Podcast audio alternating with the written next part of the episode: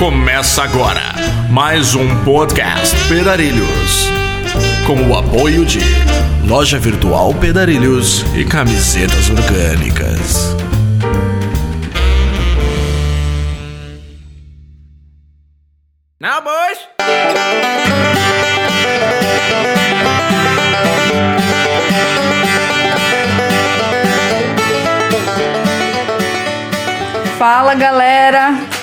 Hoje, nessa noite fria aqui, a gente tá tendo o prazer de conversar com o Felipe Benninger, do projeto Transite.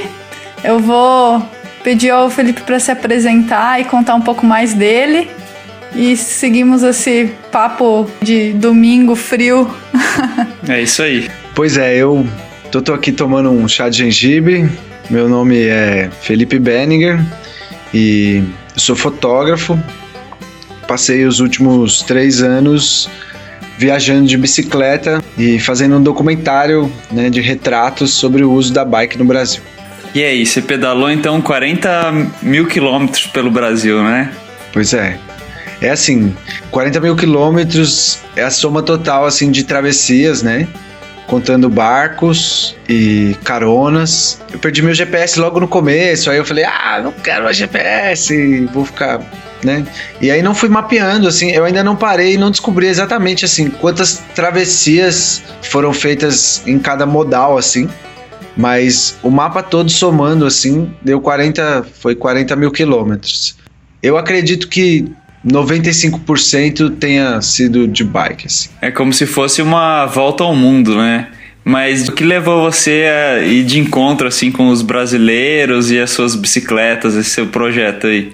Esse projeto é, né, o nome do projeto é Projeto Transite. Foi um documentário. Eu tava com muita vontade de viajar, tinha começado a experimentar alguns pedais, né, próximos aqui da minha cidade, fui para Santos e fui para Paranapiacaba e etc. E aí já comecei, já tinha uma vontade muito grande de viajar e tava me preparando para isso, assim, né?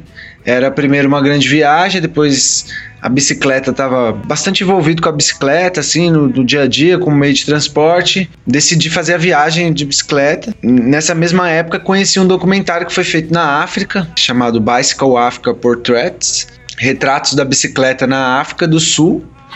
Então, são dois fotógrafos que passam três anos fazendo viagens para os interiores, assim, da, da África do Sul e publicam um livro, é uma publicação com vários exemplares, assim, são livros muito bonitos. E essa exposição vem parar aqui em São Paulo. Eu, e aí, quando eu vejo, eu já conhecia pela internet o trabalho, eu pude conhecer um dos autores.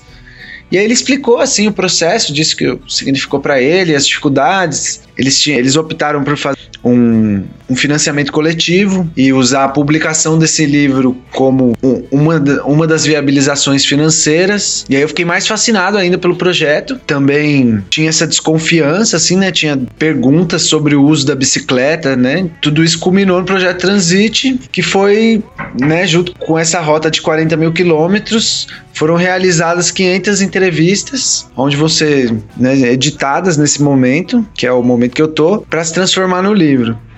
Então a ideia do livro é dar voz a, a quem usa a bicicleta, né? Por ser extensa a, a captação tem ampla variedade de depoimentos do uso da bicicleta, tem os seus usos mais latentes, né? Tem certas invisibilidades. Até sobre isso, assim, né? A gente tem hoje mil formas de contar sua própria história, assim, né? E existe um monte de gente espalhada pelo Brasil que na verdade nem tem interesse, assim, foi muito interessante, assim, de, de perceber que às vezes a simplicidade que a pessoa leva a vida dela, quando é indagada sobre o uso ou o significado da bicicleta, não existe muita filosofia, assim. Ah, é tudo? Ah, mas tudo o quê? Tudo, é tudo para mim. Ela é, tipo, meu meio de transporte, mas ela é muito importante, assim. E aí, ok, entendeu? E aí tem pessoas não, que tem uma outra filosofia em volta da bicicleta e um super discurso e linkam elas com um monte de coisa. Tem a prática esportiva. Então eu fui abrindo meus olhos realmente assim para essa multiplicidade da bicicleta. O livro da África mostra o contexto africano, assim, né? Não que seja um país fácil, assim, de decifrar, nem acho que um livro de, de retratos de bicicleta seja a única coisa para você entender um país, obviamente, assim. Mas em termos de imagem, assim, eu acho que o retrato ele é bastante equi equitativo, porque coloca todos na mesma. Todos têm o mesmo direito de ser ouvido, né? A mesma pergunta, o mesmo enquadramento. O que muda é realmente a pessoa, né? E a paisagem.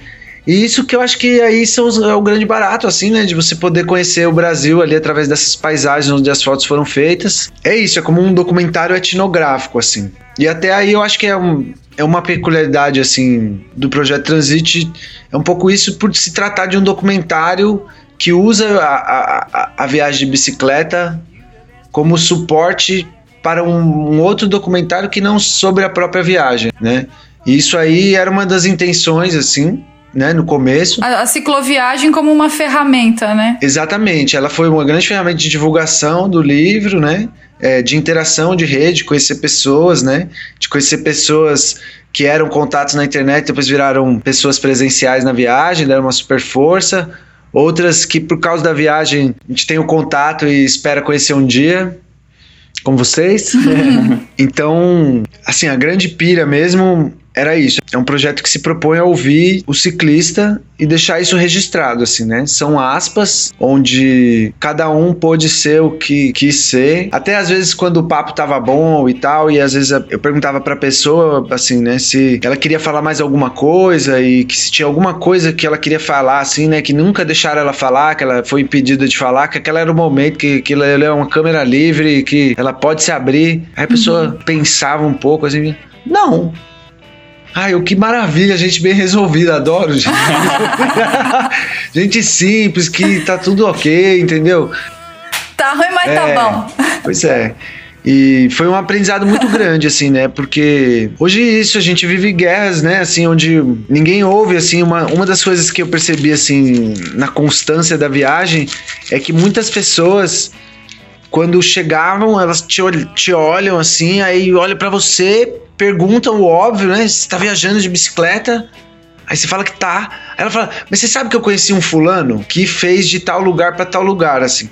E é legal, tudo bem, é um assunto, né? Tipo assim, a pessoa pode até, tipo, é uma maneira que a pessoa, ah, então a pessoa, né? Com certeza essa pessoa vai gostar dessa outra história. E muitas histórias realmente, né? Algumas histórias são bem interessantes de ouvir, etc. Mas é sempre muito engraçado isso, assim, de às vezes. É isso, tá? Como aquela. Uma história meio, meio mítica, assim, que se um extraterrestre vier e começar a viver entre a gente, as pessoas talvez numa metrópole nem percebam, assim, porque estão, né? De estar tá sempre conectado consigo mesmo, assim, né? Pouco aberto a ouvir o outro, assim, né? Então foi um grande exercício de ouvir o outro. Eu acho que pelo fato de ser estar tá em cima da bicicleta me aproximou de universos que não são meus assim. E aí eu pude ter empatia por outras pessoas, aprendi a ter muita empatia, assim, nesse processo de ouvir. Aprendi a interromper menos, né? No começo eu acho que eu interrompia mais as pessoas, assim, tentava, às vezes. Que é natural, às vezes a gente tá conversando, a gente, né, quer, às vezes até demonstrar empatia e etc. E acaba atravessando a fala do outro, assim, né? Então isso é um pouco da essência, assim, do que eu procurava em esse trabalho fotográfico e tudo, é um pouco isso. Cara, esse lance da empatia eu notei muito através dos vídeos que você compartilhava, que você fazia um pouco do sotaque da pessoa, não, não rolava um negócio assim? Pra, rola, de repente, pra assim, pessoa é, ficar mais à vontade contigo, que vem de longe e tal. É, eu tenho várias teorias sobre isso. sobre os sotaques, assim. Eu acho que uma delas é sobre é, o comportamento mímico mesmo do ser humano, que a gente é um bando, a gente anda em bando e a gente não gosta de ser diferente. Inclusive, boa parte dos problemas que a gente tem é devido a essa, uma coisa racional, instintiva que existe dentro da gente, etc. Tem gente que não, né, viagem, fica super. Tem gente que migra e mantém o sotaque forme, né, fortemente até como um, um ponto de volta esse lar, né, esse lugar mental. Mas eu acho que também vinha um pouco tentar aprender assim, com a fala mesmo, assim como eram aqueles trejeitos, assim, o que muda, né? Eu não estudei isso tudo, mas eu me amarro muito assim em linguística, etc, assim, o Brasil é um prato cheio assim, né, para qualquer tipo de observação e até mesmo assim um leigo como eu, assim, e, que se interessa assim pelos tipos de falar, assim, vai encontrar, né, muita coisa assim. Então, é, é meio é meio natural, assim, não, não foi forçado em um momento. Óbvio que eu começo a perceber, tipo assim, é.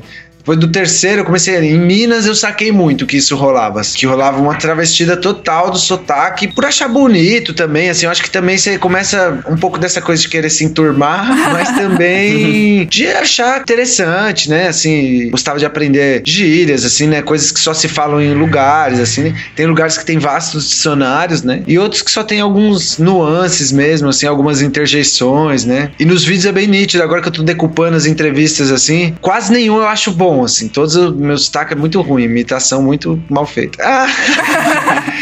que nada. É, mas no Nordeste eu me dei bem, porque eu ficava feliz quando as pessoas perguntam, ah, mas você é da onde? Da Paraíba? Eu, ah, você é da Bahia? ah, tá acontecendo, velho, tá dando certo. É quase como você vai a um outro país e tenta falar o idioma, o idioma local para se comunicar, né? Eu acho que tem isso da empatia, assim, de você pegar algumas coisas da fala, o jeito de falar e, e se enturmar ali, que nem você comentou, é, né? Eu tava lendo um relato de um fotógrafo que foi pra uma das, uma das ilhas da Amazônia e que só anda de bike e tal, o Afuá. Achei esse texto dele e ele dizendo que quando ele chegou lá, ele andando a pé, e aí ele se sentia até, ele fala depois relato quando ele pega a bicicleta, uma questão do frescor, da pedalada também, por ser muito calor e tal, né? A bicicleta dá um pouco mais de, de frescor ali tudo, mas muito também sobre sobre se sentir integrado ali, mesmo que momentaneamente como um viajante. Me lembrei, me veio uma história agora também de um senhor que eu entrevistei no Acre, chamado Edson. brasileiro dele é Edson, mas o Edson é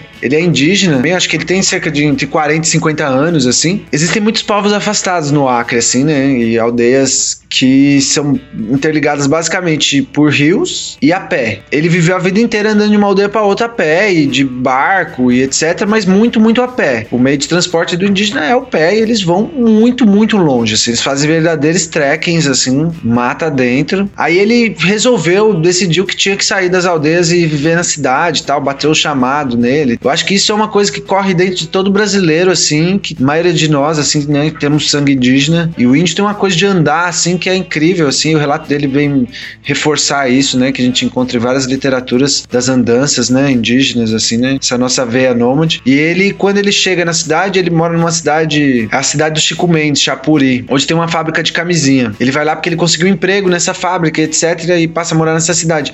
E ele diz que na segunda semana é, ele recebe o adiantamento, né, 15 dias, e a primeira coisa que ele compra é uma bicicleta, porque ele tava se sentindo um extraterrestre em a bicicleta, numa cidade onde todo mundo anda de bicicleta, sabe? Então tem um pouco isso, a gente tá sempre querendo se enturmar e etc. Cara, e sobre, sobre a ferramenta, assim, a cicloviagem, o projeto ele começou, o pedal começou em que lugar? E a gente sabe que você fez ele em diversas etapas, assim. Queria saber que como foram essas etapas, quanto tempo mais ou menos durou cada uma e se nessas pausas entre uma etapa e outra tu teve um retorno para casa, como que foi? O meu primeiro mapa saía de São Paulo, ia para o Acre. Do Acre eu voltaria para Bahia, passando pelo Centro-Oeste, ali, Goiânia, Brasília, Cuiabá, né? Cuiabá, Goiânia, Brasília. E chegaria na Bahia, percorreria o Nordeste e aí portaria em no, chegando no Norte pelo Pará. E aí comecei a divulgar isso e tal, né? Os primeiros rascunhos do projeto, debater com as pessoas e tal. Aí na primeira coloquei online assim, aí veio um cara e falou: "Mas bah, você não vai vir aqui pro Rio Grande do Sul?" nenhum estado do sul no seu projeto do Brasil. Falei, tá bom, Gaúcho, vou aí, então vou fazer aí a documentação. Então. E aí fui, aí já dei uma esticadinha para baixo, assim, né? Falei, bom, vou começar do sul e aí volto pro meu original. Foi o primeiro mudança do que, tipo assim, fiz um primeiro que seria legal, né? já talvez ficasse satisfeito, acho que vai ser legal. Já dá para pro documentário vai ter um pouco de cada região, etc. Nananã. Aí mudei pro sul. Fiz, comecei pelo sul, então comecei por Porto Alegre e eu sempre fui de capital para capital, né? Não, essa é a, pr a, primeira etapa. Eu considero o primeiro braço da viagem o sul e o sudeste, que aí rola a primeira volta para São Paulo. Eu faço o sul, né? Então assim as três capitais, tal. Aí dou a volta em São Paulo, pela não passo na capital, que eu tinha acabado de sair, não fazia nem quatro meses. Aí vou, vou pelo interior do estado, São Paulo, passo por Atibaia, e aí é lá que eu bato a cabeça no caminhão e quebro a bike no meio. Que é um grande ponto X, assim. Nossa. Foi uma volta forçada, então. Não, Essa na verdade aí. eu continuei ainda. Foi uma sorte muito grande que aconteceu. Né, um azar muito grande, uma desatenção muito grande. Eu tava olhando o GPS pra saber onde tava a Dutra, e aí um caminhão encostou, eu não vi, e aí eu enfiei a cabeça assim no caminhão, e a, a, a bike meio que entrou por baixo, né? Uhum. E a cabeça bateu na carroceria. Caramba. Aí foi um grande momento, assim, dessa. ligado à estrada e tal. E aí, logo, eu tava, isso era Atibaia, quase próximo de São José. Uma pessoa foi me salvar, que eu consegui contactar pela internet, que mora, morava em São José. E na sequência eu achei um amigão meu que coleciona bike, e compra e guarda pra vender, e reforma e vende. E ele tinha essa bike que eu terminei o projeto, na mesma medida da bike que eu tinha montado, etc., no mesmo material e tudo. Então deu pra continuar a viagem. Essa bicicleta aguentou assim bastante. Parece que eu tirei ela de fundo do navio, mas ela aguentou bastante. Porque o final foi basicamente praia, assim, destruiu bastante, tá? Ela tá bastante enferrujada. Então, mesmo com o acidente, você seguiu não. não, não É, retornou. segui. Então, voltando, eu sou muito confuso, me ajudem lá. é, o primeiro braço, então, foi sul-sudeste. Aí, depois desse, desse, desse acidente aí, Rio de Janeiro, né? Espírito Santo, Minas Gerais. É, mais ou menos, eu saí em junho e cheguei em Minas, em Belo Horizonte, no carnaval é, do outro ano. É, oito meses. Uhum. Pra chegar em São Paulo, essa primeira volta. Aí eu passei 20 dias lá, matei a saudade da minha família, é, resolvi algumas questões do HD, porque, né, por ser um documentário fotográfico, eu levei um computador super robusto, assim, eu não pude levar só um aquele computador de viagem mais comum, assim, né, que cicloturistas optam. Acabei levando um computador desse, um laptop grandão. Nesse começo eu levava dois HDs, bem grandes, assim, eu precisava trocar essa estrutura e passei para resolver isso. E aí começou um segundo braço da viagem, que foi São Paulo Acre. Então saí, saí com companhia, saí com a Nath nessa oportunidade, e ela me acompanhou até Campo Grande. A gente viajou todo o interior de São Paulo. A gente foi bem pelo meio do estado, essa rota do trem, por Bauru e tal. A partir de. se encontrou em Marília e foi até Campo Grande. Aí eu fui para aquele polo de ecoturismo ali, bonito, Jardins, é, que dizem que é a capital do ecoturismo no- na América Latina. E aí foi muito massa, visitei uma caverna lá. Uma pessoa, foi muito engraçado. E aí vem essas coisas, né, assim, desvantagens, desvantagens, assim, né, que podem acontecer de você ter uma página e compartilhar sua viagem com as pessoas. E tanto nas coisas que você está aprendendo, como pedir ajuda e pedir pouso e interagir, etc. Eu tava lá, já estava preparado para ir embora, eu tinha ido lá pra, por causa do festival de inverno, porque é, o financiamento coletivo ele não conseguiu, né, ele não conseguiu completaria assim a renda de viver na estrada, etc. Então eu sempre vendi camiseta, postais, imã de geladeira. Uma época vendia até rapé, incenso. Fui bem maluco assim nessa. Teve tem desde essa coisa bem institucional, né, de um projeto que pede dinheiro na internet e tal por troca, uma troca cultural e etc e uma troca cultural mais ligada à cultura da estrada mais roots mesmo, assim, né? De ir pra praça, realmente contar a história da viagem, trocar o adesivo. Tudo isso foram grandes aprendizados, assim. Porque eu captei e aí beleza, vamos, eu tinha um cálculo de um salário mínimo, mais ou menos, por mês para viajar. Só que se eu conseguisse ir trocando e economizando, etc., aconteceu o que aconteceu que eu consegui. A grana que eu guardei para um ano durou um ano e meio. Então, acabou que eu consegui viajar mais tempo com a mesma grana, assim. Então, daí que eu acho que vale a pena, assim, acho que é, né? E até onde moram vários aprendizados, assim, eu acho que você só valoriza o banho quente quando você fica sem mesmo, assim, tem que tomar banho na caneca, né? O banho dos peladinhos. a dança dos peladinhos. E, e rolou muito isso, assim, essa parte do Mato Grosso do Sul.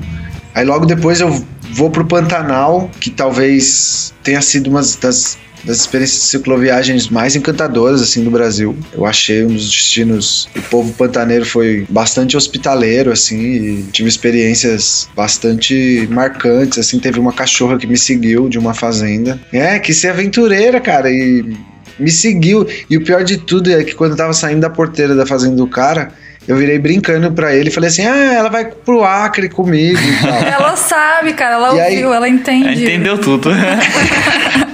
É, só que aí quando ela realmente decidiu, tomou a decisão na terceira ponte, assim, né, lá da estrada do Pantanal que ela passou e eu falei, mano, ela tá vindo e, mano, ela é um neném, velho. Não vai dar certo essa história, ela é da fazenda e tal, né? Aí meio tentei expulsar ela, espantar ela. E bom, ela não arredou o pé, não, continuou me seguindo. Eu chego na cidade que é Poconé, que é a última cidade do Pantanal. E aí, um, desesperado, procurando a família, eu tinha uma foto do cara na minha máquina e tinha o nome dele e ele cuidava da fazenda, mas morava na cidade. Então, a minha ideia era, bom, procurar a família dele, entregar pra família e tal, né? E beleza, vou seguir minha viagem. Aí cheguei, aí até parei num bar, assim, uma hora e falei, mano, tá sem solução esse problema. Se vou esperar aqui um pouco, o sol tava muito forte.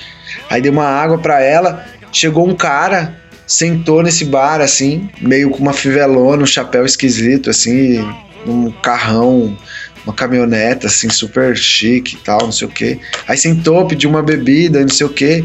Aí começou, perguntou, olhou minha bike, né, e tal. Aí fez umas perguntas e perguntou se a cachorra era minha e tal. Falei, bom, ela não é minha, mas é uma história longa, não sei o que. Não, quero comprar essa cachorra do C, não sei o que, vou comprar ela C, vou pagar mil reais para você para eu caçar onça com ela. Falei, ó, oh, meu senhor, nem se você paga 10 mil reais, você leva essa cachorra daqui. Porque, não, não tem cabimento, não. Você tem que falar um negócio desse. Vou pegar a cachorra pra levar pra onça. né? e nem porque ela não é minha e tal. E tava um pouco nesse conflito, assim, né? Ela me seguiu, ela é livre, mas eu também não achochei ela o suficiente. Será que eu incentivei? Aí até na estrada, antes de chegar na cidade, ela começou a ficar meio manca, assim, nos últimos 5 quilômetros a gente foi de carona. Aí eu já tava meio sem esperanças, assim. Aí parei na frente de uma casa que supostamente a pessoa conheceria esse cara. E aí na frente uns caras bebendo uma cerveja sentados nessas cadeiras de nylon, assim, né? Uma família, assim. Aí o cara viu eu com a cachorra e tal e me chamou para conversar. Nossa, eu nunca vou esquecer esse cara, velho. É, o Noli, o nome dele é Noli. Ele ficou assim pros amigos dele, tá vendo? Eu contei um pouco assim, né? Porque ele ficou perguntando se era, tipo, qual que eram as, as motivações e, né, e por que tudo isso, assim. E essa coisa da viagem consciente, assim, né? De uma jornada que as pessoas veem qualquer tipo de esforço físico que não seja fitness, assim, né? Qualquer coisa que gaste, despende um exercício físico é para fazer as suas próprias coisas, etc., para se locomover com sua própria energia, como um, um, um pernúrio mesmo, assim, né? Uma coisa ruim de se viver, assim, tal, né? Então, ele faz esse elogio ali, tudo, etc, não sei o que, e aí ele simpatiza comigo. Aí ele fala assim, ó, ele, ele meio que fica me incentivando a, a ficar com a cachorra, ele fala, não, ela se apaixonou por você. Agora você é dela. Ele ficava assim, você é dela, você tem que ficar com ela e não sei o que e tal. Aí eu falei, não, mano, você, tá, você não faz isso comigo e tal, você tá acabando com a minha mente, não sei o que. Já tô aqui, eu preciso achar o dono dela, não sei o que. Não tem como levar essa cachorra, não sei o que, né? Aí ele falou assim, ó, fazer o seguinte: minha mãe tem um, um orfanato aqui que cuida das crianças e tal. E tem muito espaço lá. Se você quiser, você pode ficar lá enquanto você decide o que você faz com a cachorra. É, eu vou ligar aqui pra ela e tal, vou fazer isso aqui. Ligou, deu certo. Aí eu peguei, fui eu, essa cachorra em cima dos alforjes, assim, balançando, assim. Aí cheguei, tinha 30 crianças, assim, no pátio. Aí todas elas já em volta, assim, piraram no cachorro, né? E tudo isso. E aí eu entrei. Geralmente elas piram na bike, né? É, não, piraram em tudo, assim, né? E a cachorra foi. Na bike e o cachorro, é. imagina. É muito mais. E aí foi muito legal, assim, a troca de experiências e. Até assim, tinha sido uma travessia muito. Eu comecei. Tava em Corumbá, né? Peguei um barco, aí pedalei toda essa parte de terra. Tem toda uma questão. Não sei se, se vocês passaram por ali, né? pelo Pantanal? Pela Transpantaneira? Não. não, não, não passamos, não. Tem uma coisa assim muito que eu acho que eu não experimentei em nenhum outro lugar, talvez você só experimente até num nível muito hard na floresta amazônica, mas de estar tá realmente dentro do contexto selvagem, assim, não é um parque nacional, não é, é uma estrada mesmo, só que ela cruza a maior planície alagada da América Latina, assim, é um negócio absurdo, assim, né? De bicho mesmo, assim, de você tá lá, uma hora essa cachorra foi beber a água, assim, o jacaré quase comeu ela, assim, tipo, assim. aí você falou, mano, o jacaré comeu a minha cachorra, cara, eu ia morrer, eu ia pedir me come também, assim, acaba, acaba com o meu problema. Mas foi uma, uma parte muito emocionante, assim. Esse dia do orfanato eu me senti muito pequeno, assim, me senti muito. Porque ao mesmo tempo que eu desejava ter a cachorra, ou uma companheira, né, um, com uma, um animal de estrada, assim, acharia me, chama, me achava muito pequeno por sentir aquilo e ao mesmo tempo isso tem de parar num lugar onde as crianças são acolhidas num contexto social totalmente complexo assim né? Não, não só de tipo que o pai morreu mas de pessoas que foram tiradas mesmo a guarda foi tirada dos pais. Então eu acho que esses múltiplos contextos sociais que a viagem te proporciona né assim e, e ver mundos que não são seus te faz querer buscar mais harmonia, né, nas coisas que você faz, etc. Assim, para mim existe um grande aprendizado nesse processo, né, como já falei, do outro e etc. E o Pantanal foi, foi muito efervescente. Aí dali vou vou para Cuiabá, fico acho que cinco dias, não aguento e falo, meu, vou na Chapada para pensar porque eu não tô conseguindo nem raciocinar de tanto calor. Aí fui para Chapada, uma pessoa também pela página. Enfim, eu pulei uma história, gente. A história voltar, da página, voltar. é. Eu tava dizendo agora há pouco que. Eu ia perguntar, e aquela história de bonito lá? É, então, exatamente essa história de bonito. Esse negócio da página. É, uma pessoa viu a página, acompanhava a página e falou, mandou uma mensagem. Eu já tava indo embora, né? Que eu fui pro festival de inverno e já tava indo embora. Ela mandou uma mensagem assim: olha. Eu tenho uma, uma, uma, uma prima minha que ela trabalha numa agência de turismo que opera a descida de uma caverna, o rapel dentro de uma caverna em Bonito. Eu vou trocar uma ideia, ver se ela não, né, por causa do seu projeto aí e tal, me amarro no seu projeto, vamos ver se ela não meio que apoia aí seu projeto e tal, e você divulga aí na página que você fez o rolê e tal, vamos ver se a gente consegue fazer uma coisa assim. Aí deu certo, ele falou: Ó, oh, só tem que esperar uma semana. Falei: massa, espero mais uma semana. Já tinha virado brother do cara do camp, quando eu fui pagar minhas diárias, ele não deixou eu pagar já estava tranquilo de hospedagem. Tinha acabado o festival, a cidade ficou bem tranquila também, assim, né? Porque festival, essas cidades turísticas viram uma confusão danada, então foi bom também ver uma cidadezinha mais cotidiana, assim, bem tranquila mesmo. Isso aconteceu por, né, por existir a página, por dividir as histórias e fazer contatos, etc e tal. Aí. É uma energia que vai e volta, né, cara? Não é, tem como. Exatamente. Você compartilha sua, sua rotina, seu dia a dia ali de viagem mas você tem algo em troca também, né? É, e o mais legal, assim, que, que é isso, assim, né? É, da mesma maneira como ele fez isso sem expectativas, assim, né? Por pura simpatia com o projeto, também rola o inverso, assim, né? De você. Eu demorei para entender que isso é uma mão de, do, de uma via de mão dupla. A gente tá sempre doando e recebendo. A gente é um bicho colaborativo pra caramba, assim, né? A gente mais colabora do que compete mas existe toda uma estrutura social é, voltada para competição e isso é embutido dentro da gente. A gente compete consigo mesmo, né? A gente cria processos doentios dentro disso, assim, né? Então, até a viagem foi uma super desconstrução disso, assim, né? Do, de você fazer as coisas com entrega mesmo, assim, né? Sem esperar a expectativa. A chance de você ser bem sucedido ali, né? É mais é, eu acredito que seja maior assim do que quando você talvez nem é isso de eficiência assim mas o seu nível de frustração já vai melhorar bastante assim né? Até essa coisa assim de por exemplo sei lá uma vez caiu estourou um pote de melaço assim eu tinha acabado de escalar uma duna para acampar dentro das dunas e tal. Demorei 40 minutos para subir cheguei lá estourou um melaço assim na corrente eu falei, bora descer. Não tem. Meio que ri, ri de mim mesmo e fui embora, porque você vai fazer o quê? No outro dia tá tudo petrificado com areia e eu não ia sair do lugar. Então, aí foi bem. Aí você fica mais. E não sei até como foi o processo de vocês, assim, eu não tinha para quem reclamar também, né? E isso de viajar sozinho, você para de reclamar porque você não tem para quem reclamar, então você. A cachorra se livrou de uma, hein? Você ia reclamar pois... nas orelhas dela pra é, caramba. tudo culpa da cachorra o tempo inteiro e tal. é se livrou de uma super, assim. É, então, vou tentar fazer a rota, né, e finalizar isso dos braços da viagem, tudo. De lá eu segui para Rondônia, Porto Velho. Aí em Porto Velho foi onde mudou a minha rota de novo, porque antes mesmo de ir pro Acre, eu já tava meio que tinha ficado decidido de ir dali para Manaus ao invés de fazer esse plano de ir para o centro-oeste e para Bahia. O sul da Amazônia não é tão parecido quanto o norte da Amazônia, assim. Então tem várias questões que são comuns a toda a Amazônia, mas é um pouco diferente. Então, eu fiquei muito curioso de completar o pensamento devido à extração de látex, né, a história dos seringais. Belém e Manaus figuravam como grandes polos econômicos e sociais assim, né, no desenvolvimento moderno dessas cidades. Então, meio que são cidades que tem o seu autodesenvolvimento junto com a aparição da bike, etc.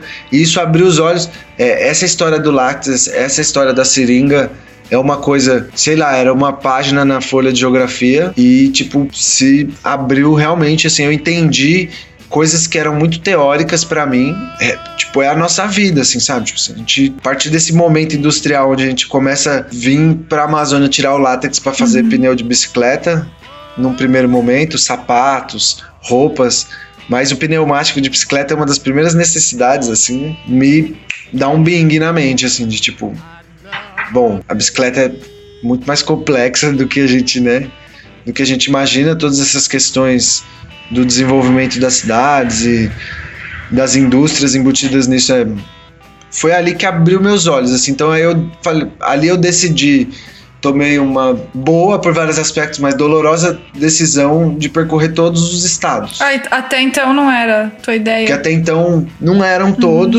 É, por exemplo, Tocantins, eu não imaginava passar no Tocantins nesse naquele primeiro primeiro momento, mas ali também até devido à posição do sul da Amazônia ali e como eles se sentem até o resto da, da, da Amazônia, etc. Eu percebi o quanto seria importante para a publicação do livro, principalmente, ter um pouquinho de cada federação do Brasil e todos se sentirem representados, entendeu? Por mais que, enfim, seja uma coisa muito simbólica e sutil, é importante. A, a última, na última capital que foi Teresina, uhum. uma menina que eu entrevistei, ela falou assim: Nossa, que bom que você veio, seu projeto veio até Teresina. Porque geralmente as pessoas fazem projetos sobre o Brasil e nenhum nunca vem para Teresina. E é isso, agora propriamente dito é um projeto sobre o Brasil, assim, hoje é possível dizer que é não conclusivo, mas foi importante. Então aí dali eu, eu vou pro Acre, é, documento lá, é, o Acre é uma história à parte, assim, é, um, é uma potência assim na história da bicicleta. Desde o uso popular até da questão do poder público, de, de visibilizar o poder público, o próprio poder público visibilizar o uso da bicicleta em, em, certos períodos. Isso faz com que lá tem uma cultura da bike muito efervescente. Assim. Eu passei mal, literalmente. Assim, você fica com a cabeça toda hora, passa uma bicicleta. É, a maioria das cidades tem uma, uma ciclovia, assim, uma ciclofaixa na principal avenida. Você tem uma rede, um eixo assim do estado que as cidades são ligadas por o acostamento foi delimitado como uma ciclofaixa. Não existe acostamento, existe a ciclofaixa. Ela em vários trechos, obviamente, né, que tem outras questões, até é, falta de manutenção e etc. Mas foi a única capital assim que eu me senti muito bem-vindo chegando pedalando. Assim. Porque assim que você chega da estrada, da BR, você você tá vindo já por uma ciclofaixa, né, por esse caminho que eu vim, que é de é, Senador Guinard, eu acho que é o nome da cidade. Você já tá vindo para uma ciclofaixa. Assim que você entra em Rio Branco, você cai numa ciclovia no meio de uma avenida dupla, assim, super bonitona. É, e aí você fala, nossa, velho. Eu sou bem-vindo. É muito aqui, fluido, entendeu? né? É. A gente chegou por, por outro lado, mas a gente sentiu isso em também, Branco, cara. Né? É. É uma coisa natural, assim, né? Foi, a bicicleta foi incrível. É uma coisa. É, faz parte mesmo, assim, né? E é tida como uma força local, assim. Até as fabricantes de bike, assim, lá tem paletas próprias, assim, cores que só vendem lá, assim, cores ultra coloridas, assim, até tem uma coisa, assim, de bikes super laranjas, verdes, coisas né? É, a gente chegou assim em Rio Branco falando assim: nossa, todo mundo usou o Acre, mas olha só isso aqui, é. velho. É inacreditável. Tudo muito muito incrível, assim, mesmo comparando com, sei lá, com qualquer cidade que a gente conhece no Brasil, assim, a gente se impressionou demais com, com é, Rio Branco. É, tinha, tinha, tinha tido algum, algumas. Antes de eu sair, eu, eu cheguei a ler algumas reportagens, né? De algumas pessoas falando da. Algumas reportagens falando sobre o número de ciclovias mesmo, parte de estrutura e tal. E fui lá entender de onde vem isso, assim, de certa maneira, assim, né? Porque diferente de todos os outros lugares, onde existe ou um interesse político, políticos interesseiros que vão ali ouvir essa demanda, e aí geralmente sempre vem um resultado bem manco, ou a sociedade civil organizada se articulando e dizendo: Ó, oh, isso precisa acontecer, entendeu?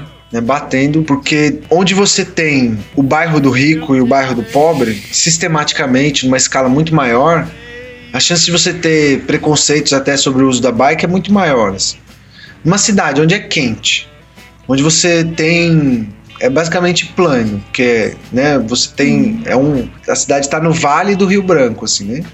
Tá lá passando no meio da cidade. Onde é todo mundo meio que na mesma faixa social, sabe? Não existe tantas usurpadores, assim, de certa maneira. Assim, pessoas com muita grana e outras com poucas, assim. É meio que natural, assim. Então, tipo, não existe isso de o cara. Ah, pô, um professor do, do colégio, da, né, da faculdade, a pessoa virar pro cara e falar, pô, você é professor, né? Você devia comprar um carro e tal, né? É normal, assim, é uma coisa que todo mundo usa, é uma coisa prática, acessível. E eu acho que também são lugares de, de, de distâncias é, compatíveis à bicicleta, assim, né? Por exemplo, o Acre de uma cidade para outra você tem ali 30, 40, até um cara rural ali, assim, entre a, a, sede da cidade e o lugar onde ele trabalha, esse é um uso muito grande também, assim. Mas a Amazônia tem um negócio ainda que eu, eu ainda não consegui mastigar, assim. Lá tem uma coisa muito especial com as bicicletas, assim eu chuto dizer assim que tem um pouco a ver por esse caráter mercantil náutico assim, né? Eu acho que lá sempre, desde que a bicicleta começou a chegar no Brasil, lá sempre teve bike. A gente só consegue ter o registro em lugares das chegadas da bicicleta assim, lá no começo, né, da virada do século XIX por causa de jornais, anúncios, etc. É ali que os uhum. pesquisadores acham isso. E lá você não tinha, você não tinha um estadão, entendeu? Anunciando. Aqui você tinha e você tem um anúncio, então dá para você imaginar mais ou menos, né? Se está anunciando, é mais ou menos nessa época que a bicicleta chega. E lá você não tem, não, não tem nenhum tipo de registro dessa maneira, pelo menos eu não encontrei nas poucas pesquisas que eu fiz. Mas, né, Belém, Manaus também são outras duas cidades que têm um uso da bicicleta popular e grupos assim, né, urbanamente muitos grupos de mountain bike assim, de passeios é, ciclísticos urbanos, etc. Que eu acho que tem muito a ver lugares onde já tem uma cultura forte da bicicleta, você vai ter uma cultura de competições muitas vezes forte, né, de, de esportes. Por mais desincentivo sistêmico que a gente tenha na sociedade, né, para outras alternativas ao que é o vigente. A bicicleta consegue, ela se insere desde a vida do cara que tem vive do roçado, né? Igual você falou, né? Vai pra cidade, falou, uai, tem que pagar até para comer aqui, tudo assim. Então, assim, a bicicleta é uma, uma luva para esse cara e até um cara que tá aí se dedicando a trabalhar há 20 anos sem parar e tá perdendo a saúde, de repente vê na bicicleta né, uma reinserção social ali, ele vê um símbolo de liberdade, né? Porque isso foi muito doido. Eu comecei a ouvir nos depoimentos assim: ah, bicicleta é liberdade, bicicleta é liberdade. E aí eu fiquei pensando, né? Se a bicicleta é liberdade é porque tinha alguma coisa prendendo essas pessoas, né? Ou continuando prender, e a bicicleta é um, uma válvula de escape ali, assim, né? Um desacorrentador. A Amazônia foi bem, bem especial pro documentário e bastante efervescente. Aí eu fui até quase a Venezuela, depois que cheguei em Manaus. Fui até Pacaraima. Não, Pacaraima não. Pacaraima já é Venezuela. Fui até o Tepequém, que é um vulcão desativado. Ele é um, é um platôzão, assim. E tem várias cidades fantasmas, assim. Roraima foi muito surpreendente, assim. É uma, uma super rota de passagem de cicloturistas e, né, e aventureiros. Com esse presidente Figueiredo ali, é um lugar, uma rota de passagem para onde tem muitos campos, assim. Você tem a oportunidade de conhecer pessoas do, até de outro planeta.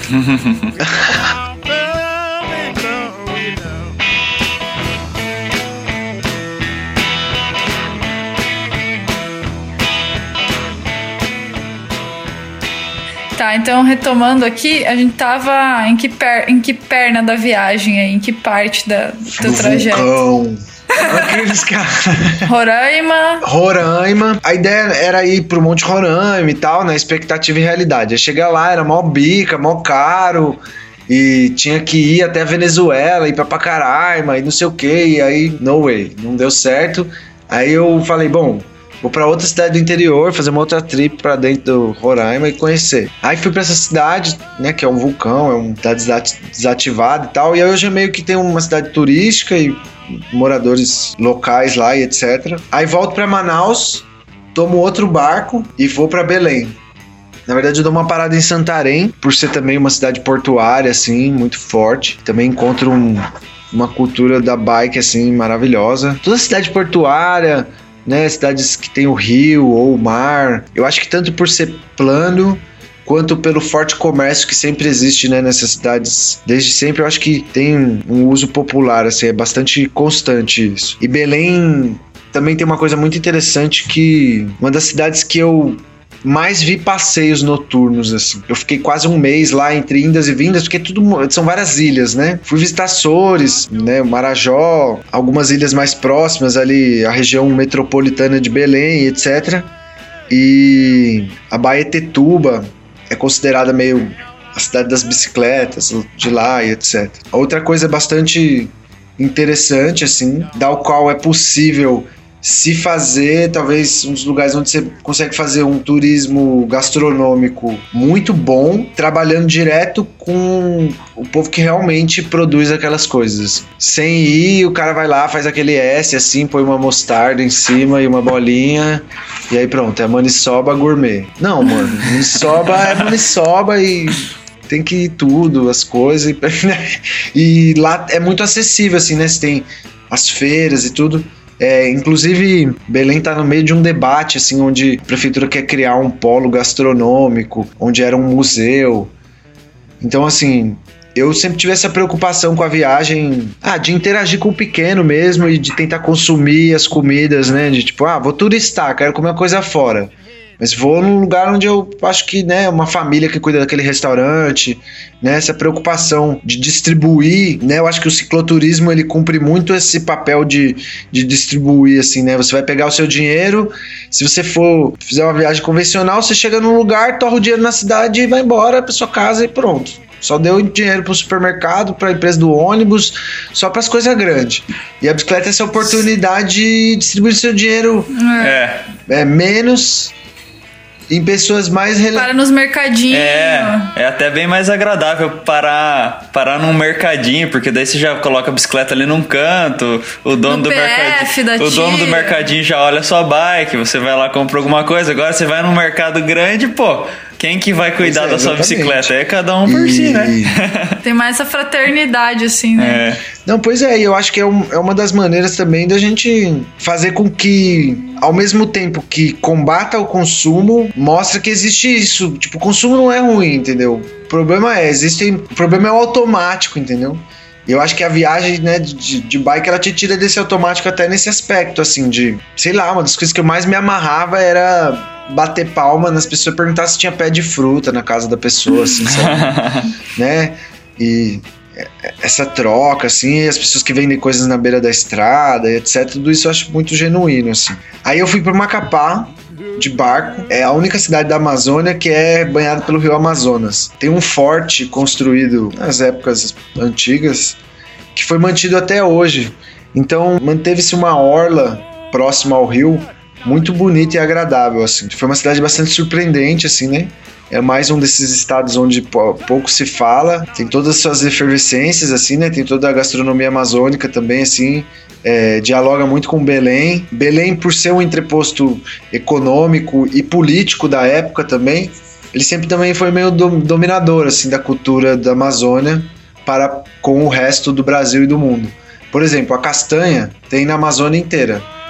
E o resto do povo da Amazônia, eles meio que brigam assim para dizer que chama castanha da Amazônia. Mas como ela era vendida a partir do Pará, ela chegava nos outros lugares a partir do Pará. Onde você comprou isso? No Pará. Então isso é a castanha do Pará. Macapá, por estar muito, a mais próxima de todas ali, dialoga muito com Belém e tal, isso foi bastante interessante ver. Dali eu fui para o Afuá, que é uma, uma ilha que só tem bicicletas. Uhum. Lá tem sancionado uma lei que é proibido qualquer tipo de automotor nas ruas da cidade. As ruas são de palafita, são em cima do rio, né? Fica dentro do, do Marajó. É um município dentro uhum. da ilha do Marajó. É mais fácil você vir do Macapá para lá, mas faz parte do Pará. E bom, é surpreendente, é muito, foi muito surpreendente. Assim, foi, são 40 mil pessoas morando numa densidade muito apertada, assim não parece que é tanta gente porque são fa núcleos familiares assim, moram muitas muitas pessoas nas mesmas casas assim, né? Um sentido de comunidade muito forte, né? E esse uso expressivo de bike, então eu fui junto com um cineasta de Santa Catarina, o Diego Dambrovski, meu querido amigo. A gente filmou um filme até dessa passagem lá e as bicicletas do Afuá, assim, é um, é um lugar bastante interessante. Até no, no YouTube do Projeto Transit tem alguns, vídeos. Opa, vamos colocar o, o link lá do, do seu YouTube. Vai estar tá, vai tá aí no post aqui Legal. embaixo. aí eu volto para Belém e aí começa um processo de resolver um engodo geográfico, assim, né? Porque é isso, né? Vou sair de Belém, vou pro Maranhão, Fortaleza, Nordeste, vou pra Bahia e aí vou pro Centro-Oeste e aí vou para Palmas. Ou vou pro Maranhão, vou para Palmas, vou para Brasília, vou para Goiânia e aí vou pro Nordeste e acabo a viagem. E aí esse foi o, ali, né, a decisão que eu tinha que tomar. Aí eu escolhi pro Maranhão e de lá eu ia decidir, por ser meio norte, meio nordeste, ali era um ponto culminante, apesar, né, de, é, Maranhão é nordeste, e o Tocantins é norte, que eu não sabia, eu aprendi na marra, assim, demorei várias vezes, várias pessoas me corrigiram na internet, assim, várias vezes eu postava, não, o norte e tal, e não colocava Tocantins, aí pessoa, alguém vinha e falava, ó, oh, meu, Tocantins faz parte do... agora eu aprendi. E nesse momento que eu saio de Belém e vou para São Luís, eu dei uma adoecida e meu corpo pediu pra parar, assim. Eu não tinha entendido. Foi pouco açaí, cara. Comeu pouco açaí. Eu acho que foi muito açaí, na verdade. e ele ficou triste quando acabou essa nutrição. Foi falta de ferro, na verdade, essa deprê que deu depois. Mas na verdade, mais que uma deprê, eu acho que um acúmulo mesmo, assim, né? Já tava indo para dois anos de viagem, é, exatamente no Maranhão, dois anos, que eu passei a festa de junho. É, eu tive algumas coincidências muito boas, assim. Uma delas foi passar a chegar no Maranhão em junho, no meio da festa do boi, a festa mais efervescente que existe lá. Foi bastante especial, assim. Pude acompanhar as festas de rua, etc. Mas eu digo isso porque eu só entendi isso agora, parando, só depois que a viagem acabou, que eu entendo que no momento que eu, que eu chamo de ficar doente, meu corpo tava falando assim: ó, oh, não dá mais, velho. Você tem que parar quieto num canto, velho. Comprar pão na mesma padaria todo dia, velho. A gente não aguenta mais, mano. Essa variedade de camas, de gostos, de águas, de cheiros, de pessoas, né? Esse excesso de estímulo tá me matando. E eu, na verdade, eu tava reproduzindo esse discurso do cansaço lá, mas não tava entendendo certas coisas assim. E aí continuo e tal, e aí eu volto para São Paulo, percorri, né, nesse, esse raid foi Tocantins, Brasília e Goiânia. Minha mãe não estava muito bem de saúde, saudade já estava apertando bastante. Foi a oportunidade de descer para o Sudeste de novo. Em Rondônia também conheci uma pessoa, né? No meio da viagem, e a gente foi se relacionando e tudo, e aí também foi uma oportunidade de reencontrá-la, a Regina. Então voltei para São Paulo, vi minha mãe, vi minha namorada e saí para fazer o último braço, que era o Nordeste. Eu cheguei foi o trecho de longe, assim. Às vezes você fica, né, essas divagações, assim, a gente fica pensando como seria assim, né? Eu acho que se eu tivesse ido pro Nordeste e saído para fazer o resto do Brasil, eu ia ser muito mais malandro, ia ter me sentado muito mais sobre resiliência. Malandro no bom sentido, assim, de saber levar melhor as dificuldades, assim, porque o Nordeste me ensinou muito, assim mesmo, é, né? Me ensinou muito que mesmo frente a todas as adversidades geográficas, climáticas, sociais e econômicas, é possível ser foda, assim, ser um povo para frente, assim, ser um povo, né, é, muito agradável, assim, com uma cultura própria, né, muito inteligente, que absorveu dezenas de outras culturas ali para formar a sua própria. Não existe um unissono, assim, também não existe o Nordeste, né? São é um como não existe o norte, não existe o, né, cada lugar tem as suas peculiaridades regionais, né, essas micro-regiões. Foi a parte mais difícil financeiramente. Lá no, no Acre, acaba o dinheiro da primeira campanha e eu faço um segundo financiamento coletivo e para oito meses. E esses oito meses exatamente foi sair da Amazônia e chegar até Goiânia e voltar para São Paulo. Foram, foram dois financiamentos e... durante, durante, a viagem? Não, um antes da viagem, um no meio um e agora o uhum. final uhum. para imprimir o livro. Eu tinha duas opções assim para ir para Bahia. Teixeira de Freitas, que fica, eu acho que uns 300 quilômetros de Salvador, porque eu queria conhecer meio que o interior e etc, etc e tal, mas eu tava com pouquíssimo dinheiro, assim. E aí tomei a decisão de ir para Porto Seguro e fazer pelo litoral por ser menos né, ter menos gastos na praia. Afinal, você já tem o camping garantido, você pode cozinhar, pode fazer fogo, é mais tranquilo, assim, né, tem opção de ir pela estrada, mas também tem opção de ir pela beira da areia. Melhor você tá com menos dinheiro, se quiser viver sem dinheiro, melhor você estar tá na praia do que em qualquer outro lugar, assim, na verdade. E aí fui, foi bastante econômico, assim, é, mas eu tive que atravessar. Eu acho que eu tive num lugar na Bahia que poucos, poucos ciclistas, principalmente de travessia, assim, devem ter chegado. É uma parte de praia que, para você chegar lá, ou você vai com um barco, só que a ilha que liga esse lugar é meio uma ilha particular, assim. Então não é um lugar muito acessível. Quando eu fui passar a porteira para chegar nesse lugar, tinha dois velhinhos assim, e aí eles falaram: não, não dá para passar assim. Porque tem o um mangue e tal, e tem o um rio e não sei o que, não sei o que lá. Aí eu falei: não, eu olhei aqui no mapa e tal, eu tô vendo aqui, dá pra, eu acho que dá pra ir, não sei o que, nananã. Aí falou: não, você pode ir, mas eu acho que você vai voltar. Eu nunca mais vi eles, assim, né? Eu consegui atravessar. Só que realmente, assim, a maré baixou, eu tinha quatro horas para passar, só que era mangue puro mesmo. Então eu desmontei a bike e fiz em três etapas. Uma parte da bagagem. Você só passou porque o tiozinho disse que não dava pra passar. e porque esse trecho de praia realmente é um dos poucos lugares, assim, do litoral da Bahia onde realmente você não tem. Só depois de 8 quilômetros você tem uma vila de pescador, mas realmente tá me fugindo o nome, fica um pouco antes de Itacaré, na Bahia. Eu perdi. O grande lance é, eu perdi meu chinelo. Bah. E. é, uma hora eu enfiei o pé e. Ficou. Vou, ficou para sempre, assim. Só subiu o pé.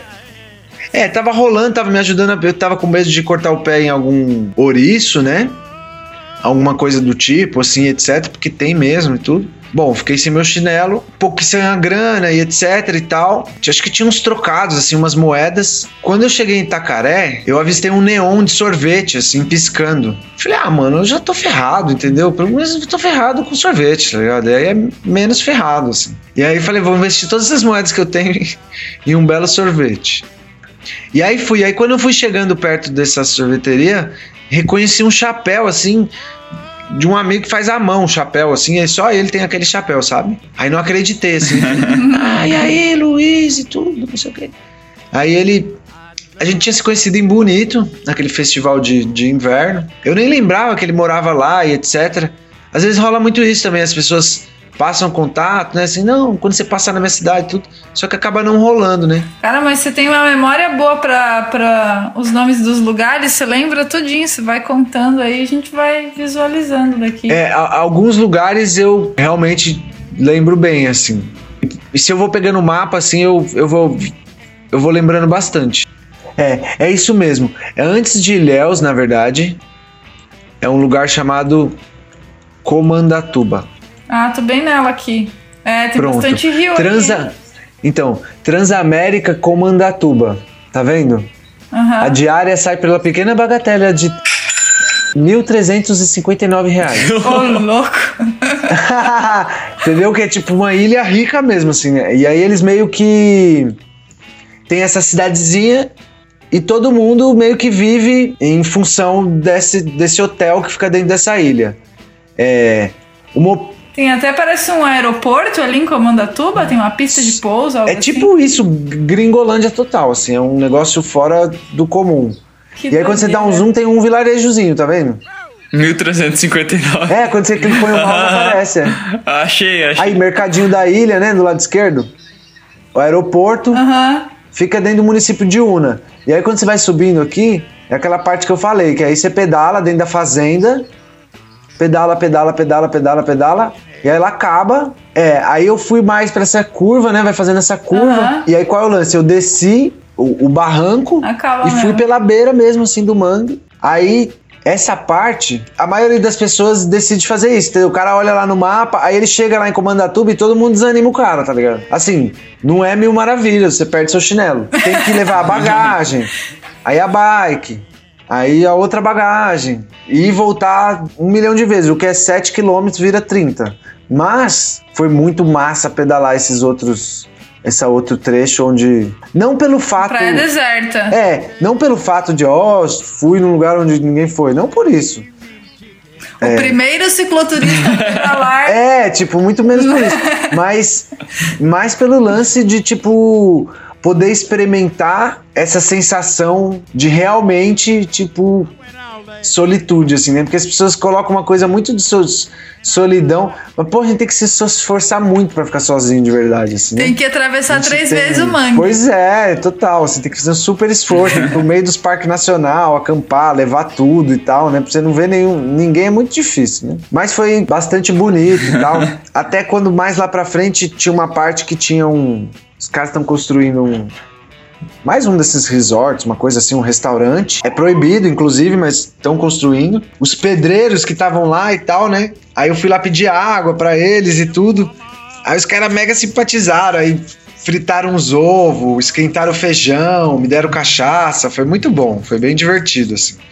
Passar a noite com eles, assim, aí eles deixaram pôr a rede dentro de um lugar, porque venta pra caramba, assim, né? Aí colocou a rede num lugar protegido, assim, foi bastante bastante gostoso, assim. Foi os meus únicos amigos nesse trecho da viagem. E eu acho que de especial, assim, de diferentoso mesmo, assim, eu acho que é a parte mais.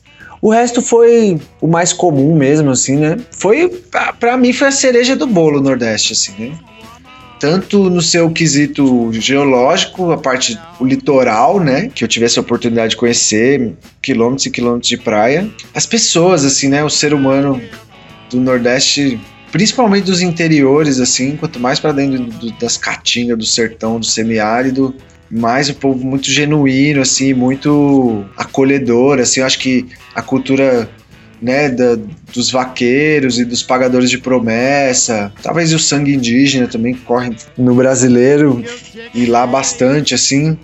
Tem uma coisa assim, eles estão Teve um cara no, no, interior do Nordeste, numa cidadezinha próxima a Piranhas, tal, do Rio São Francisco, que ele virou para mim assim, parei na porteira dele. É, a água é sempre né, o, o chamariz ali, né? Vai acabando a água, aí você para pra pedir, já conversa, já conhece mais. Aí pedi a água, aí ele pediu pro, pra alguém buscar, aí ficou me olhando assim, com a cara bem de. Tô entendendo qual que é a desse cara. Assim, né? Intrigado. Né? Pensou um pouco, é, intrigado, assim. Aí ele pensou um pouco e falou assim: Você é aventureiro, né? é. Dá pra falar que eu sou um aventureiro. Aí ele, olha, eu não gosto de aventureiro não, mas eu tô olhando assim pra você, eu tô com vontade de te convidar pra comer um cuscuz, você aceita? falei, agora, demorou. Era tudo que eu queria ouvir essa hora da manhã. E aí foi, aí fez cuscuz.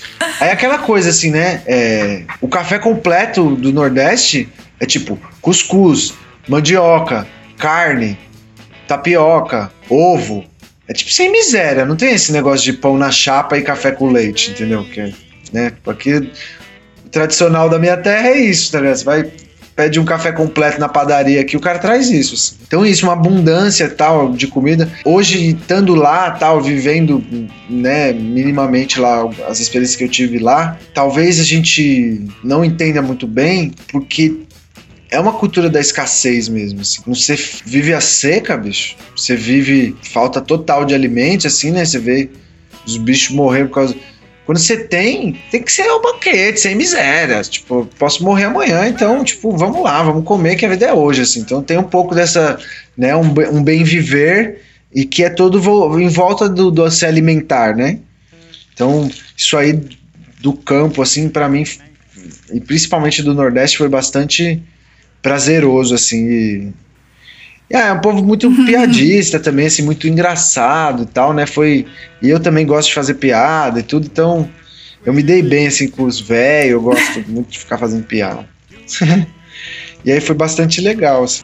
Foram quantos relatos em total, assim, que você. Você chegou a computar esse número, assim, de quantas pessoas que você registrou? Contando com o pré-projeto, que, ah, que era uma época que eu tava mais experimentando do que colhendo os retratos mesmo, assim. É, deu 520 Todos, todos esses em vídeo também. É, isso é um retrato que eu digo retrato é um retrato posado mesmo, né? A pessoa consciente que eu tô fotografando ela e um depoimento em vídeo do que a bicicleta significa. Ah, uhum. É, para aquela pessoa, né? E esses retratos, você vai fazer só o fotolivro ou pretende fazer também algum documentário em vídeo, assim, como é que é? Olha, eu eu, como cinegrafista, sou um grande cicloturista. e não foi. Assim, fez de para fazer uma coisa bem simples, assim, a nível de registro. Mas não, nunca foi a intenção. E vídeo tem outras, né, outras necessidades, etc. É, tomara que eu consiga editar. Tomara. Uhum. Legal. Mas a ideia a priori, a, a ideia a priori é fazer o livro, né? Os depoimentos em áudio e vídeo, na verdade, eles eles vieram da necessidade de registrar esse depoimento das pessoas de seu jeito mais prático, porque essas câmeras hoje em dia, né, essas DSLRs assim, é uma travinha aqui, você apertou um botão, você tá filmando. Então muito melhor do que abrir a bolsa, pegar um gravador, ir lá e tal, tal, tal ou um, um caderno inviável, né? Então, assim, tá embutido ali muito mais por uhum. isso. Muitas pessoas, até porque achar, sei lá, que a pessoa pode ser meio inibida e pode inibir a fala dela, eu deixava a câmera de tiracolo, ligava e apontava pro chão. Direcionava meio o microfone pra pessoa e usava como um microfone. Uhum. E você ah, encontrava essas pessoas na rua, assim, como é que era essa abordagem, assim, era com qualquer pessoa que você se atraía, assim, para fazer as perguntas é. ou como é que é? No começo eu tinha mais uma noia, assim, de tipo, não, tenho que falar com tantos ciclistas e, nossa, não posso deixar de falar e não sei o que e tal. Aí com o passar do tempo eu percebi que tanto, assim, rolava um, um, gasto de energia, um gasto de energia desnecessário. Eu podia sentir o feeling antes de perguntar, uhum. porque perguntar e a pessoa falar que não é mó bad. Você faz, uhum. né? Tipo, normal. Aí você aprende também, né? Ouvir o não numa boa.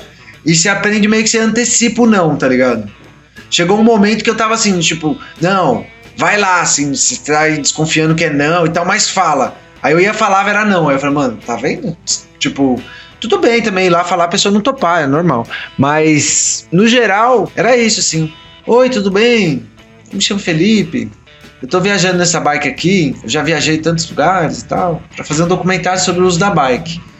E aí eu vi você andando e tal, queria saber se você não topava dar o seu depoimento sobre o que a bicicleta significa pra você. E, tal. e era mais ou menos assim a abordagem. E é, no geral na rua, algumas pessoas rolou de alguém indicar, assim, né, a pessoa que tá me hospedando, falou assim: nossa, tem que conhecer um poeta aqui que ele anda de bike, você tem que conhecer a fulana, ela vende marmita na bike.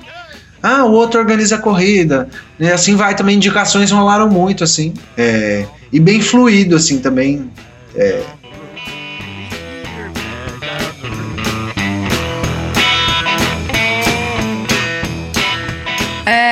pergunta aqui que eu tenho é o seguinte, cara. Muita gente, sim, é, até quando a gente tava usando a bicicleta no cotidiano, falava que, ah, que no Brasil não existe cultura ciclística. Geralmente as pessoas chegam com, esse, com essa conversa, assim, comparando o Brasil com países europeus.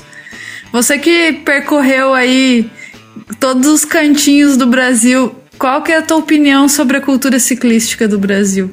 Bem interessante, assim, essa pergunta. Eu acho que decidir realizar o Transit, assim, né, e transformar ele numa publicação vem exatamente nesse anseio, entendeu? Porque eu me deparo com um número que inclusive para a época assim a gente né, e comparando com os números da as equações do mercado informal e etc dizia que tínhamos 70 milhões de bicicletas acho que é de 2000 e 2011, se eu não me engano, esse censo. Como que a gente não tem uma cultura ciclística com 70 milhões de bicicletas por aí, né, rodando? O que, que elas estão fazendo, né?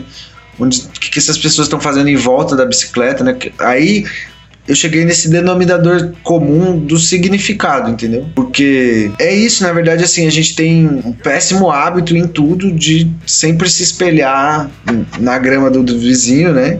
Eu digo mais, assim, eu acho que a gente tem uma uma americanização, assim, e nesse sentido de, de, de mobilidade, uma europotização, não sei nem como falar isso, mas uma influência muito grande da Europa, né? Lá não é, não, não, não, não, é, não são mil maravilhas em todos os sentidos, tanto economicamente como, né? Foi uma batalha, assim, em vários sentidos. Muitas cidades tiveram que ser destruídas e reconstruídas do zero umas por guerras e outras por vontade política e ou por pressão da sociedade civil. Então, processo que a gente nunca viu aqui, a gente nunca perdeu uma cidade inteira. Passou um furacão e ah, destruiu tudo. Né? A gente não tem nada disso. Então, assim, quem sempre construiu as cidades foi o capital. As cidades foram desenvolvidas, né, e continuam sendo desenvolvidas e hoje estão sendo maquiadas de, né, até hoje em dia existe essa, assim como existe essa coisa do bom ciclista, né? Tipo, porque isso, existia uma cultura latente nos últimos anos, agora que isso tem se transmutado de, uma, de um jeito mais visível, né, de outros níveis sociais, se reempoderando a bicicleta, etc, etc. Mas a bicicleta sempre existiu nesse âmbito popular. Ela construiu o Brasil. Ela fez com que o alimento saísse e fosse para o entreposto para ser entregue nas cidades por décadas e décadas. Até os anos 80 era considerado um, um, um bem de vida durável para pessoas de, de, de, de pouca renda. Então, assim, ela tem uma, teve uma importância enorme. Então, eu tenho várias questões, várias dúvidas, assim, várias perguntas que ainda não me respondi e talvez não responda, mas por que a indústria nunca teve interessada em mostrar esse, esse universo, né? Porque é, por que, que o poder público, em vários debates que eu já participei, assim, eu já ouvi algumas pessoas dizendo o seguinte, que os governantes das cidades, né, dos municípios brasileiros, etc., eles tinham e têm uma vergonha de dizer que tem. Se você disser que tem muita bike na sua cidade, você está dizendo que tem uma cidade pobre, não é uma cidade desenvolvida. Então, assim, a gente ainda leva essa coisa do status quo, né? De ter um automóvel como uma meta um, né? Se formou na faculdade, entrou na faculdade, o cara vai, né? Arrumou um emprego mais estável, o cara vai parcelar um carro, etc, etc e tal. Então, assim, isso tudo faz com que a gente reproduza, reproduza um, um, um discurso de diminuição de outras alternativas ao que foi planejado para gente. O que a gente vive hoje, em termos de cidade, em termos de sociedade, etc., é um plano bem sucedido. Caras lá se reuniram e tal e falaram assim, velho, vamos preparar tudo para esse tipo de cidade. Então, o Brasil tem uma peculiaridade muito especial que são as cidades históricas, que são cidades feitas para se andar a pé, no máximo de carro de boi. E aí, de repente, nesse vilarejinho surge uma megalópole em volta e aí vai passando por diversos períodos, assim, né? E todos eles é sempre isso, assim, os, os valores do que é uma boa cidade, ou do que é uma cidade mais equalitária, ou, enfim, que vai proporcionar uma locomoção agradável para os seus cidadãos, ou segura, né? Enfim. É, ela é sempre subjugada perante a interesse de quem está bancando a história toda, assim. Então, e nesse sentido, é a Europa e, e a América do Norte que conta a história do mundo. Eles são os pais da narrativa de tudo economicamente, né? Então, nada mais natural que até a gente se sinta diminuído, né?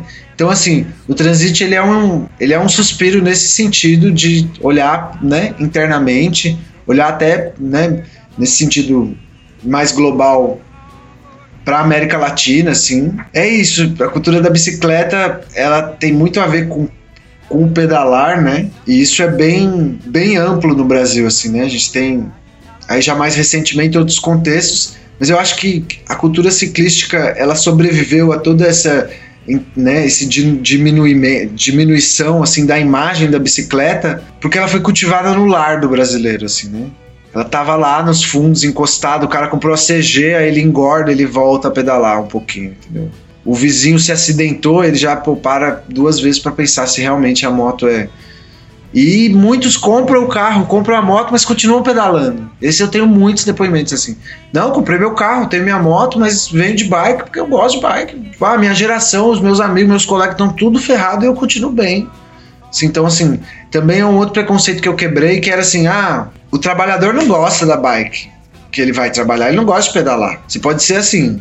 Eu hoje penso o seguinte: a indústria sempre foi negligente quanto à qualidade dessa pedalada. Nunca houve interesse em melhorar a pedalada do, do trabalhador, né, do, do, do, usuário mais popular. Mas dizer que ele não sabe certas coisas é uma mentira. Assim, eu quebrei a cara várias vezes, quebrei, né, construí meu preconceito muitas vezes, assim, de tipo, o cara sabe que é econômico, ele sabe que o mundo tá uma merda por causa da gasolina e da poluição ele está empoderado desse discurso, ele é, é, faz por causa do exercício e tal. Assim, colocar um cidadão de baixa renda nesse nível de tapado, assim, é um, um erro, um preconceito muito grande, assim, né? De que não sabe de nada e usa porque é um desesperado e precisa usar. Não, tem exatamente esse contexto de pessoas que estão tá numa vulnerabilidade social ferrada em vários sentidos e a bicicleta vem com uma luva. Por exemplo, eu fiquei surpreendido quando eu li uma vez que fizeram uma, uma ONG fez uma pesquisa aqui no centro de São Paulo e descobriu que a maioria das pessoas que dormiam em determinada praça, elas dormiam não porque elas não tinham onde morar ou porque ela tinha se revoltado com a sociedade estava morando na rua, mas porque se ela pagasse a passagem todo dia para voltar para casa, ela não teria não teria vantagem em trabalhar. Caramba. Então ela passava a semana inteira perto do trabalho e aí no final de semana voltava para ficar com a família. Caramba. Então assim, né, vai muito além sempre assim, né, de do que a gente imagina, o que é, o que é mobilidade se transformou muito para mim. Eu acho que isso, assim, a gente tem que tratar a bicicleta como um, uma coisa múltipla e até num sentido, por essas faltas de, de de apoios estruturais, né? Você pensar que, por exemplo, a própria indústria da bicicleta nunca teve interesse em ampliar a bicicleta, assim, né? Ela teve descobriu nichos de mercados onde ela venderia as bicicletas dela e bora fazer lobby para bicicleta estrangeira ficar bem cara mesmo. Vamos diminuir a qualidade desses quadros, né? Enfim, uma série de, de questões. Você se pega pensando assim, né? Que acho que a cultura da bicicleta no Brasil ela só vai passar de passo mesmo assim quando a gente unir esses todos esses nichos, eles dialogarem de uma maneira realmente eficiente e não essa coisa assim, ah, se você quer ser ouvido, então vem aqui no meu espaço aqui que eu criei e aqui você pode ser ouvido mesmo assim.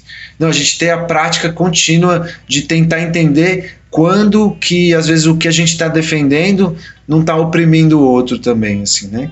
Quanto que às vezes o nosso discurso de liberdade está acorrentando o outro. É um pouco desse sentido, assim, né? A gente perdeu um pouco o que o Nelson Rodrigues chama desse síndrome de vira-lata na mobilidade, começar a olhar, né? para o nosso contexto interno e procurar soluções próprias para contextos próprios, assim, né? Eu acho que até saindo um pouco da mobilidade, voltando a um assunto que é comum a gente, assim, que a gente gosta, que é em comum, o turismo próprio turismo no Brasil, assim, ele vai ganhar muita força e o turismo a, a partir de bicicleta e a partir do contato com a natureza e etc.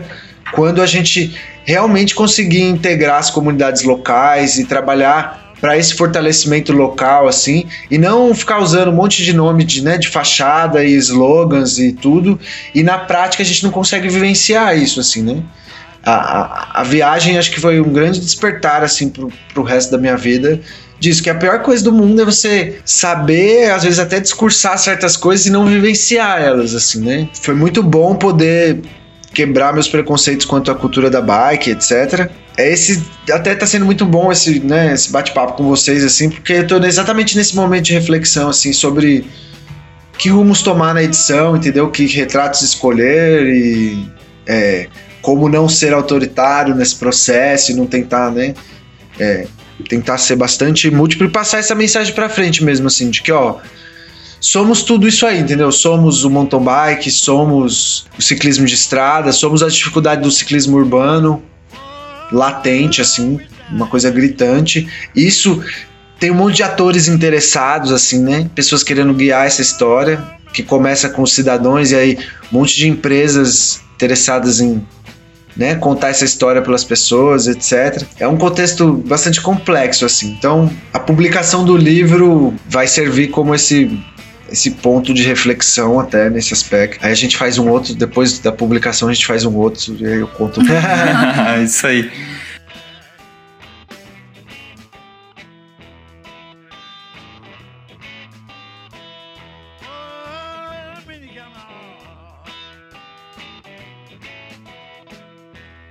Então, Felipe, a gente está sabendo que você está com um projeto aí arrecadando fundos para o livro, né? Se quiser falar sobre mais sobre isso aí, como é que vai funcionar, até quando que a pessoa pode colaborar e tal. Pois é, para quem ficou curioso aí para saber mais sobre o projeto Transit, tá rolando uma pré-venda, né, do livro. A ideia é captar 30 mil reais para poder imprimir mil exemplares do livro pagar as pessoas que colaboraram com o projeto até agora, né? E essa é a última campanha. Basta a pessoa entrar em www.catarse.me barra TR3. E aí ali tem o vídeo que a pessoa pode espalhar a principal ajuda assim que a pessoa pode fazer é espalhar para o maior número de pessoas essa campanha de arrecadação. E se ela puder, tiver, né, tiver interesse em ter o livro, ela pode arrecadar e tem várias outras brindes assim, camisetas e outros é, apoiadores aí que doaram coisas para a gente oferecer como recompensa. Então tem vários presentes aí para que podem chegar na sua casa para quem topar ajudar o projeto. Ah, legal. A gente vai colocar o link aí, aí embaixo também para quem quiser clicar e ajudar e compartilhar. Beleza, me, me ajuda muito. Eu agradeço muito assim o espaço aí que vocês estão dando e todo mundo que vai compartilhar esse link, que está compartilhando. Muito obrigado. E quais mais canais de comunicação que o pessoal tem contigo? Tem blog, rede social? Como que fala com Projeto Transit? Tem o site projetotransit.com.br. Tem mais algumas informações. Tem uma galeria com todos os retratos é, feitos na viagem.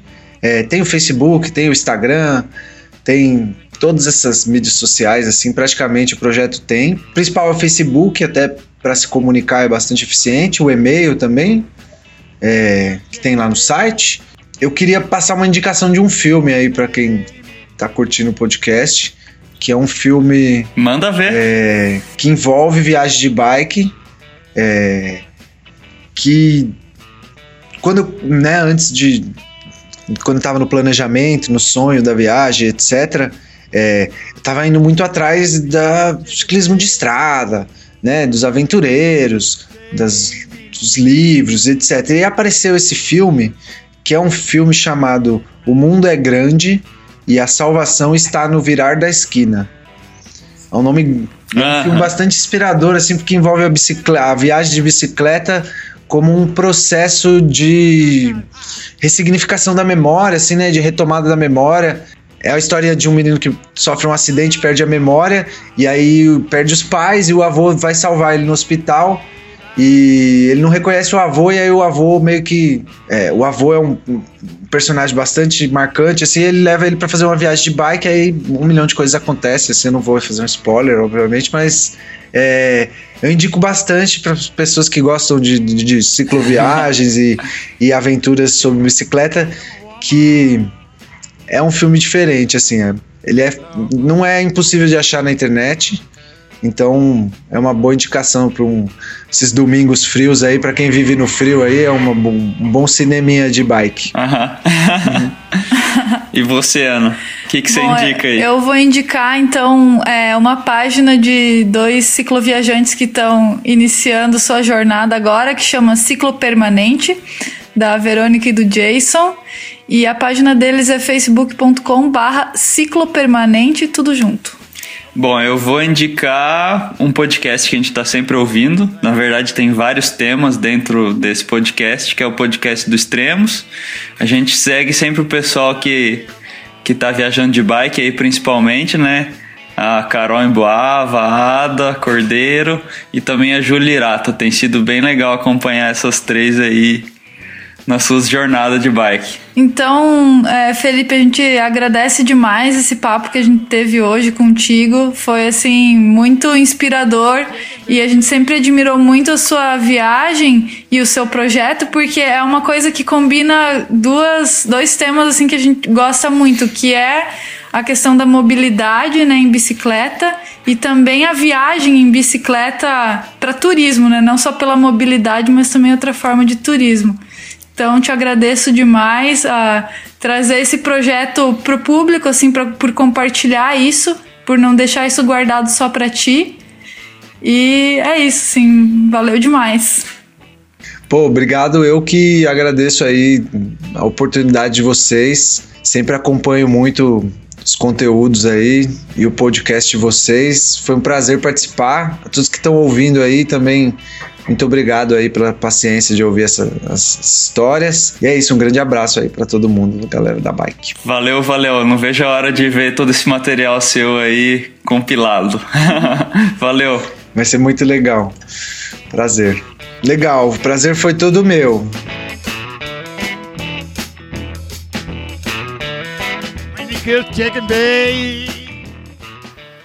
Está planejando uma viagem de bicicleta? Dá uma olhada na loja virtual Pedarilhos em pedarilhos.com.br barra loja, que tem diversos acessórios indispensáveis para uma viagem. Tem alforge, bolsa de guidão, mala bike, equipamento para camping, tem também camiseta de algodão orgânico com estampa de bike e muito mais. Recentemente também chegaram algumas novidades, como os impermeáveis da Conquista e novas cores de corta-vento para você pedalar mais quentinho.